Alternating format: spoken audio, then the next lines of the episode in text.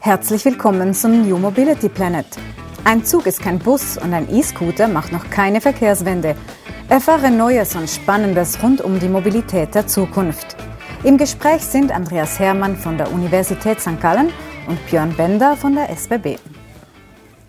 So, herzlich willkommen zum New Mobility Planet. Mein Name ist Björn Bender, bin für die Innovation, Forschung und Inkubation bei der SBB verantwortlich. Mit mir wie immer hier der Co-Host Andreas Hermann, Direktor des Instituts für Mobilität an der Universität St. Gallen. Andreas und ich freuen uns heute, Corinne, Corinne Vogel bei uns zu haben. Ähm, eine ja, wahre Mobilitätsexpertin, eine Unternehmerin, die mit ihrer Sharing Company Smite und später Bond in den letzten Jahren, glaube ich, den Velo-Sharing-Markt in der Schweiz, aber auch darüber hinaus geprägt hat und das Thema Mobilität und vor allem geteilte Mobilität so lebt wie, glaube ich, kaum eine andere. Corinne, wir sind wahnsinnig froh, ähm, dich hier in der Runde zu haben und äh, freuen uns mit dir auf unterschiedliche Perspektiven auf die Mobilität zu schauen. Möchtest du mal starten mit so einer Einstiegsfrage? Nämlich, ähm, du hast einen extremst spannenden Lebenslauf, finde ich. Äh, du warst ähnlich ja wie ich, das darf ich ähm, sagen, in einer ja, großen Firma, in einem Unternehmen. Ihr habt äh, dort viel in der Innovation gemacht, ihr habt spannende Geschäftsmodelle exploriert und auf einmal habt ihr gesagt, hey, das, was wir dort machen, können wir auch woanders, vielleicht sogar besser, nämlich im Rahmen eines Management-Buyouts selbstständig tun. Wie kam es dazu und, und warum wurde es am Ende ein Mobilitätsthema?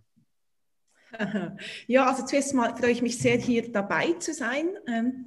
Bei diesem Podcast. Herzlichen Dank für die Einladung.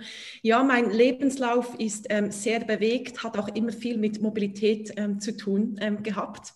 Äh, vielleicht, ähm, ich wohne jetzt neu in, in, in Fribourg. Ursprünglich bin ich vom Luzerner Hinterland.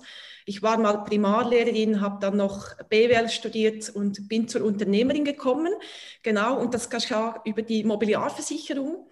Ähm, Bond, ehemals Smite, war ein Innovationsprojekt, ähm, das eigentlich gestartet wurde im Hinblick auf, wir wussten, dass im Hinblick auf, wie wird man zukünftig Autoprämien ähm, berechnen. Und ähm, wir, wir, haben dann festgestellt, dass es eine Korrelation gibt, wie jemand Velo fährt, so fährt er auch Auto. Und das Spannende war, Smite wurde eigentlich gelauncht mit einem wissenschaftlichen Hintergrund, aber wir haben dann gemerkt vom Tag eins an, wow, da ist etwas Neues in der Stadt, das die Kunden effektiv wollen, um schnell nach A zu B zu gehen und nicht dass sie die Daten freigeben wollen, damit wir dann später vielleicht die Autoversicherung besser preisen können.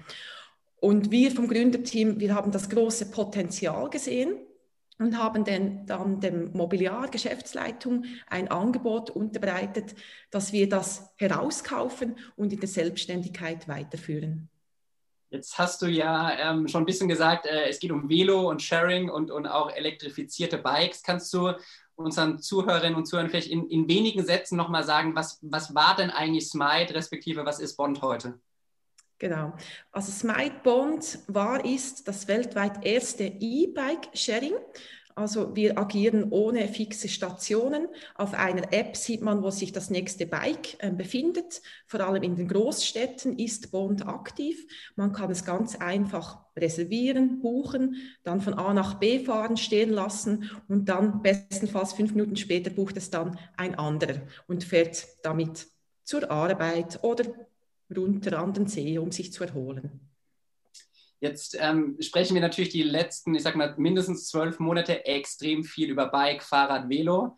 Mhm. Ja, stark getrieben natürlich aus Covid. Ihr wart aber schon ein bisschen vorher da und äh, habt eigentlich diesen, ja, diesen Boom ein Stück weit auch anders erlebt, nämlich dass es doch auch schon vor der Corona-Pandemie viele Menschen gab, egal ob im Business oder im Leisure-Kontext, die eigentlich ja, ihr Auto, so wie du es eben gesagt hast, gegen ein, gegen ein hochwertiges E-Bike eingetauscht haben. Kannst du mal so ein bisschen von euren ersten Erfahrungen erzählen? Was, was waren das so für, für Kunden und für welche, für welche Use Cases haben die ähm, die Bikes genutzt? Mhm. Also und das Hauptkundensegment, das war bis vor Corona, sage ich mal, das waren die Pendler, ähm, die in Großstädten arbeiten. Äh, meistens kommen sie mit dem Zug dahin und wollen dann für die letzte Meile auf ein schnelles, sag ich mal, flexibles Verkehrsmittel umsteigen, das natürlich auch nachhaltig ist. Und gerade in urbanen Zentrum sehen wir, kommt man zu den Stoßzeiten kaum voran, im Auto nicht, Stau, ähm, aber auch ÖV stößt, stößt, an die Kapazitätsgrenzen und da ist natürlich ein schnelles E-Bike ähm, sehr willkommen. Aber wenn man dann tiefer gräbt, sind es vor allem die Männer, ähm, die wir zuerst angesprochen haben, so 25 bis 45. Aber es, ist eigentlich für Leute, die schnell von A nach B kommen möchten, ähm, die frische Luft ähm, positiv erleben, flexibel sein wollen. Aber auch natürlich etwas Gutes für die Umwelt machen möchten. Jetzt, ähm, Andreas, schaut ihr euch natürlich sehr, sehr stark auch die Mobilitätsveränderungen äh, aus der akademischen Perspektive an. Ähm, ist das das, was so ein Stück weit als Puzzlestück gefehlt hat, um dem Thema Velo-Sharing auch einen Push zu geben, dieses, ich sag mal, hochwertige ähm, elektrifizierte Bike, weil ich meine, Bike-Sharing oder auch Bike-Rental ist ja jetzt nichts Neues. Ne? Können wir, könnten wir sagen, gibt schon seit 20 Jahren, warum ist der Boom auf einmal da? Also liegt es wirklich an den Materialien oder liegt es auch daran, dass wir uns doch komplett vom, vom Nutzungsverhalten verändern? Äh, absolut. Man kann sich hier ja auch eine erste und zweite Klasse der Mikromobilität im Grunde vorstellen. Ja, so wie wir es von den Zügen her auch, äh, auch kennen oder vielleicht sogar noch eine, eine, noch eine Business Class oder, oder wie auch immer. Ja, äh, von daher glaube ich schon, dass der Markt äh, durchaus eine gewisse Breite ähm, bietet für unterschiedliche ähm, Konzepte der Mikromobilität. Äh, was, was mir so auffällt bei dem Thema ist die Integration ähm, in den ÖV. Also ich habe das ja auch schon äh, genutzt, habe von Björn das GA und irgendwie bin ich gewohnt, nichts mehr zusätzlich zu bezahlen. Ne? Und dann komme ich da immer auf zu diesen Limes und wie die alle heißen bei uns in St. Gallen und, äh, oder Tiers und jetzt muss ich immer extra bezahlen. Äh, Corinne, wie siehst du das, äh, diese Integration, insbesondere im Hinblick äh, auf, die, ähm, auf die Preissetzung? Ja, also ja, ähm, ich habe auch das GA seit zehn Jahren. ich weiß nicht mehr, gar nicht mehr, wie, wie, wie, eine normale Fahrt, was mich das kosten würde. Mhm. Also ich sehe auch die Zukunft vor allem auch in der Seamless Mobility. Man steigt vom einen Verkehrsmittel auf das andere um, aber ähm, das ist dann alles im Preis inbegriffen. Man hat ein Abo für verschiedene Verkehrsmittel. Ähm, die SBB hat ja da schon was gelauncht, UMUF ähm, heißt das, wo unter anderem ähm, Sharing-Anbieter wie Bond, ähm, Leim und Tier ähm, dabei sind, aber not, natürlich auch der ÖV.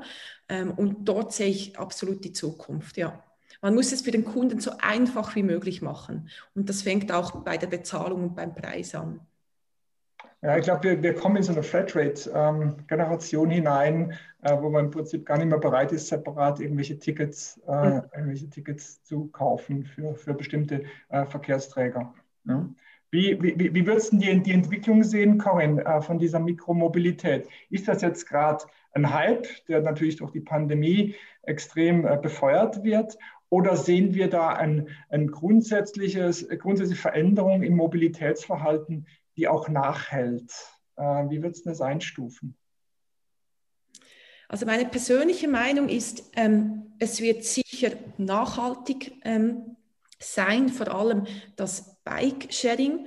Ähm, dort sieht man auch bei den Durchschnittsstrecken, vor allem wenn, wenn man auch vom E-Bike spricht, sind die Durchschnittsstrecken, die bewegen sich zwischen drei bis acht Kilometer. Ähm, bei den Scootern kann ich die Zukunft noch nicht so voraussagen. Ähm, ich persönlich bin nicht so ein Fan von Scootern, weil sie ersetzen vor allem den üblichen Fußverkehr. Was man früher gelaufen ist, geht man jetzt auf den Scooter. Ähm, es ist für mich mehr so ein Komfort-Fun, das aber nicht wirklich auch zur Entlastung auf den Straßen beiträgt. Beim Velo kann man wirklich auch sehen, dass Leute bewusst das Auto zu Hause lassen, um mit einem E-Bike in die Stadt zu kommen und dadurch auch mehr Raum geschaffen wird. Mhm. Mhm. Ja, das heißt, äh, äh, deine Bahnhöfe werden immer mehr zu Mobilitätshubs. Äh, du musst alle Verkehrsmittel dort zusammenbringen, oder? Ist das die zentrale Herausforderung für euch? Es geht ja nicht nur um Mikromobilität, es geht ja auch um Fahrzeuge. Man kann sich ja da äh, äh vieles vorstellen. Ja, das ist genauso. Und wir haben, glaube ich, letzten, im letzten Jahr auch, Andreas, in unterschiedlichen ähm, anderen Episoden viel darüber gesprochen. Und das zeigen auch, glaube ich, die Exploration der letzten 24 Monate. Ne? Was Corinne beschreibt, ist ja so ein Stück weit auch die, mal, die digitale Integration. Wie kann ich es, Mobility as a Service, in einem Abo und in einer Flatrate nutzen mit einfachen oder zumindest möglichst niedrigen Hürden. Und das andere ist wieder die physische ähm, Integration, ja, die ist mindestens genauso wichtig. Das zeigen alle, alle, alle Experimente, alle Kundenbefragungen, dass wo ich beispielsweise diesen Hub auffinde, wo kann ich mein, mein Bond beispielsweise am Ende stehen lassen, ähm, wie weit ist es zum Perro, wie gut ist es beschildert, ähm, wie finde ich wieder zurück. Also dieser ganze Thema der Seamlesskeit in Anführungsstrichen im digitalen wie auch im physischen ist eine Riesenherausforderung. Und ich glaube, und das ist ja der Grund auch, Andreas, warum wir so viel über dieses Thema diskutieren, diese, dieses ganze Thema kombinierte Mobilität ähm, wird eben nur funktionieren, wenn wir diese, diese Übergänge, diese Nahtstellen ähm, extremst sensibel und auch ähm, extremst gewissenhaft uns anschauen aus der Betreiberperspektive. Ja? Und da lohnt es nicht und da können wir uns auch als SBB nicht auf unsere Produkte fokussieren und beispielsweise die Sharing-Anbieter auf ihre eigenen. Es muss am Ende ineinander passen, ja? sonst haben wir gekapselte Systeme und werden, werden unserem Ziel, dass wir die Mobilität verändern, nicht näher kommen. Äh, es gibt ja schon noch den Wunsch, Verkehrsmittel zu besitzen. Beim Auto sehen wir das noch äh, sehr, sehr stark. Corinne, siehst du das auch bei der Mikromobilität, dass es Leute gibt, die sagen, ich will mein eigenes E-Bike haben, das putze ich jeden Samstag und dazu noch ein E-Roller. Da kann man sich ja vieles vorstellen. Also gibt es da Grenzen sozusagen des Sharings oder ist es ein Verkehrsmittel, was per se eigentlich äh, Sharing in sich trägt? Spannende Frage. Ja, ich, ich glaube, ähm, es ist beides. Ähm, wir haben auch bei, bei unserem User-Panel sehen wir, dass Leute effektiv auch bei, beide Bedürfnisse Anspruch nehmen. Sie haben zu Hause ein privates E-Bike, vielleicht ein Mountain-E-Bike ähm, mhm. für ähm, die Freizeit. Aber wenn Sie dann in die Stadt kommen, dann möchten Sie flexibel sein. Morgen scheint vielleicht vormittags scheint die Sonne, dann steige ich, steige ich auf ein Shared E-Bike. Wenn aber nachmittags es zu regnen anfängt, möchte ich das Bike stehen lassen und nicht noch mit dem nach Hause gehen. Viele Leute haben auch ein bisschen Respekt davon, ein ähm, hochwertiges Bike in der Stadt stehen zu lassen. Ähm, gerade Freitag, Samstagabend haben wir auch verspürt, dass es nach wie vor viel Vandalismus ähm, gibt. Also ich sehe hier auch eine Kombination mhm. beidem, vom, vom Haben, aber auch Teilen. Ja. Äh, es ist ja erstaunlich, was eigentlich mit dem Bike passiert ist. Ja, wir zahlen heute 5, 6, 7.000 Franken äh, für, für Bikes mit E-Motor oder, äh, mhm. oder, oder ohne. Ähm, ist es sozusagen das, das neue Verkehrsmittel bis, was weiß ich, 10 Kilometer oder so? Hat, siehst du da einen grundsätzlichen Trend, dass wir uns hier vom Auto wegbewegen oder vielleicht sogar vom, vom ÖV wegbewegen? Also ich sehe den Trend vor allem im urbanen Zentrum, wo es ja auf der Straße kein Vorwärts kommen mehr gibt zu den Stoßzeiten. Da bist du effektiv mit dem, mit dem E-Bike am schnellsten. Und ähm, gerade bei Mobilität spielt auch, vor allem bei mir persönlich, ähm, ich, ich, ich pendle von Fribourg nach, nach Zürich, ähm, habe ich viel Zeitverlust durch Warten oder Umsteigen. Und das kann ich natürlich, diese Zeitverluste kann ich, kann ich mit, mit dem E-Bike, ähm, ähm, also die, die, die fallen da weg. Im urbanen Raum, ähm, wo natürlich auch der ÖV weniger getaktet ähm, ist oder fährt oder auch die Strecken länger ist, da hat sicher das Auto nach wie vor, spielt dort eine wichtige Rolle. Aber im urbanen Zentrum ähm, hoffe ich, dass die Autos ähm, verschwinden oder dann durch autonom, autonome Fahrzeuge ersetzt werden. Björn, ähm, wir leben ja noch in einer autozentrierten Stadt. Ähm, sind, ist, es auch Teil deiner Aufgabe zu sorgen, dass wir die Infrastruktur entsprechend für diese Mikromobilität bereitstellen? Ähm, es ist sicherlich ein Teil der Aufgabe. Ja. Dazu wird es die Stadtplaner brauchen, dazu braucht es die Kommunen, die Kantone und auch den Bund. Wir hatten ja auch in einer der letzten Episoden, Andreas, ein spannendes Gespräch mit dem ehemaligen Stadtpräsidenten aus St. Gallen, ja, der sehr exemplarisch auch gezeigt hat, was auch aus der städtischen Perspektive getan werden muss, um diese Hubs und diese Infrastruktur zu verändern. Ja. Aber klar ist, dass ähm, der Impuls ja auch von den, von den Mobilitätsdienstleistern ausgehen kann und muss, absolut. Ja, und, und dass eben dieser Raum, den Corinne beschreibt, einfach in der Stadt ähm, rar und endlich ist. Ja, und wenn wir jetzt mal in, dieser, in diesen Szenarien weiterdenken, die wir uns vor Covid angesehen haben, ähm, da, dann gibt es keine Alternative. Es gibt keine Alternative, als den Raum anders zu nutzen. Ja, wir alle haben nicht genug Lebenszeit, um diesen äh, im urbanen Stau zu verbringen. Und dann gibt es ähm, eben die Notwendigkeiten nach Angeboten wie einem E-Bike-Sharing oder auch anderen. Ja, und das wird automatisch zu, zu einem anderen Stadtbild äh, führen. Ich fand den Punkt, Andreas, den du gefragt hattest mit dem Thema Besitz, äh, noch ganz spannend, weil im letzten Jahr, ähm, äh, Corinne, das darf ich glaube ich erzählen, so ein bisschen aus der Not herausgetrieben habt ihr, haben andere ja die Monatsmieten beispielsweise eingeführt. Ja, auf einmal waren viele Sharing-Angebote da, die wurden nicht mehr so stark genutzt aufgrund der Pandemie und, und dann hat man eben Produkte aufgelegt, um mindestens mal auf einer Monatsebene oder darüber hinaus ähm, die dem Kunden zur Verfügung zu stellen. Und ich glaube, das ist so diese in Anführungsstrichen Einstiegsdroge, ja, die, glaube ich, hilft auch, auch ähm, von diesem Besitz ein, ein Stück weit loszulassen, weil ich habe es noch, ich kann es nutzen, weil ich es brauche und ich lerne damit anders umzugehen. Das hat man im Bike-Sharing-Bereich sehr, sehr gut gesehen. Das hat man aber auch im Carsharing-Bereich ähm, sehr, sehr gut gesehen. Mobility hatte da auch ähm, extrem spannende Angebote. Und ich glaube, so ein Umdenken, ähm, Andreas, wird stattfinden, dass es eben nicht nur für die Fahrt geschert wird, sondern vielleicht auch mal für die Woche, den Monat oder den Sommer äh, geliehen, gemietet wird. Ja, dann ist es der Besitz in Anführungsstrichen, aber ich habe trotzdem nicht die ähm, Herausforderungen, die dann wieder am Besitz hängen, nämlich äh, die ganzen Themen, die rund um Wartungen entstehen. Äh, irgendwann muss ich es irgendwie im Winter einlagern, ich muss es wahrscheinlich irgendwann verkaufen, weil ich ein neues möchte, etc. etc. Also da entstehen auch gerade durch, äh, durch den Druck, glaube ich, sehr, sehr neue und spannende, spannende, spannende Angebote und spannende Ansätze. Ähm, Corinne, was ich bei euch spannend finde, äh, um nochmal äh, zurück zu Bond zu kommen, ihr, hat, ihr seid ähm, Schweizer DNA. Ja, ihr seid ein Schweizer Startup mit Gründern ähm, hervorgegangen äh, aus der Mobiliar. Ähm, natürlich habt ihr mittlerweile Investoren drin, das ist völlig normal. Ihr habt in der Schweiz begonnen und habt jetzt sehr stark auch die internationale Perspektive eingenommen. Und wenn man ein bisschen schaut, wie sich so Bike-Sharer etabliert haben die letzten Jahre oder auch nicht, dann weiß jeder, der in der Mobilität ein bisschen unterwegs ist, es ist extrem schwer, Geld zu verdienen. Wahrscheinlich auch ein Grund, dass ihr äh, die Perspektive über die Schweiz hinaus gerichtet habt. Kannst du da vielleicht noch ein bisschen Einblick geben? Ähm, seid ihr noch ein Schweizer Unternehmen oder ist Bond noch ein Schweizer Unternehmen oder seid ihr eigentlich mittlerweile auch ein international agierender Bikesharer, die, ja, der sehr stark auch Investoren getrieben ist und natürlich auch ähm, auf den Monats- oder Jahresabschluss schauen muss?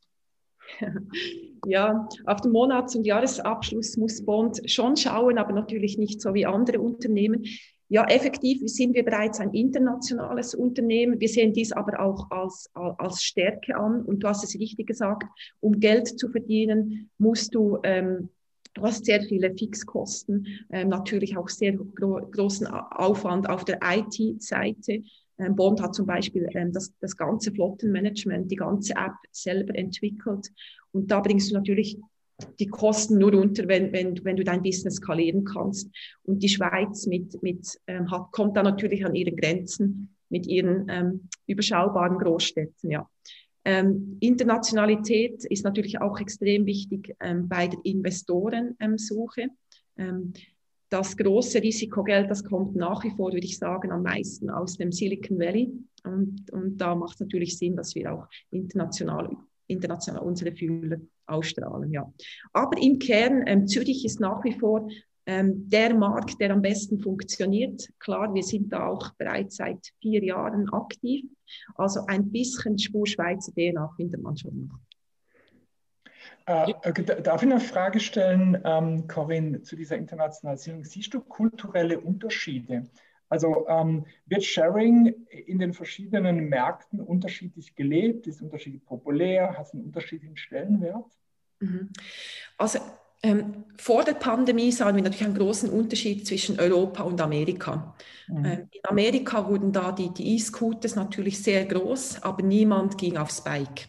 Das hat sich jetzt, also Velofahren in Amerika war sozusagen unbekannt, nur sehr wenige haben es in der Freizeit gemacht. Ja. Und da hat die Pandemie jetzt effektiv zu, zu diesem E-Bike-Boom geholfen. Ja. Europa ist da schon eher ein Veloland. Ähm, da, ähm, daraus hat, hat dann auch Bond ähm, sich entschieden, zuerst mal auf Europa zu fokussieren. Aber wie wir wissen, die Pandemie, die, die bringt das ganze Spiel wieder durcheinander und schafft neue Rahmenbedingungen. Also wird dann sicher auch Amerika bald mal ein Thema sein. Siehst du auch äh, in Europa Unterschiede bei der Bereitschaft, Verkehrsmittel zu teilen? Ähm, hm, hm, hm. Oder ticken wir da alle gleich in Europa? Ich glaube, das hat das mit dem Teilen. Äh, wir haben dort nicht, äh, nicht Resultate, die ich dir dann nennen kann. Wir haben uns mehr auf die Velokultur fokussiert. Wo fahren die Leute Velo? Wo gibt es auch bereits Infrastrukturen? Äh, wo sind die Regulierung, Regulierungen sehr velofreundlich? Das spielt auch immer eine große Rolle und weniger auf, auf das Teilen und Besitzen. Ja. Was wir aber natürlich auch angeschaut haben, ist ähm, die Preissensibilität. Äh, wo sind die Leute bereit, etwas zu zahlen? Ähm, Björn hat es eingangs gesagt, wir, ähm, Bond hat ein hochwertiges Bike im Einsatz, das natürlich mehr kostet als ein Standardbike. Mhm. Mhm. Ja, ich glaube, ganz unterschiedlich wahrscheinlich auch die Nachfrage genau aufgrund ähm, dieser genannten Faktoren, Corinne. Ne, stelle ich mir schon vor, dass es natürlich diese klassischen Sharing- oder Velo-Länder gibt. Klar, ne, können wir nach Benelux schauen, nach Skandinavien schauen, etc.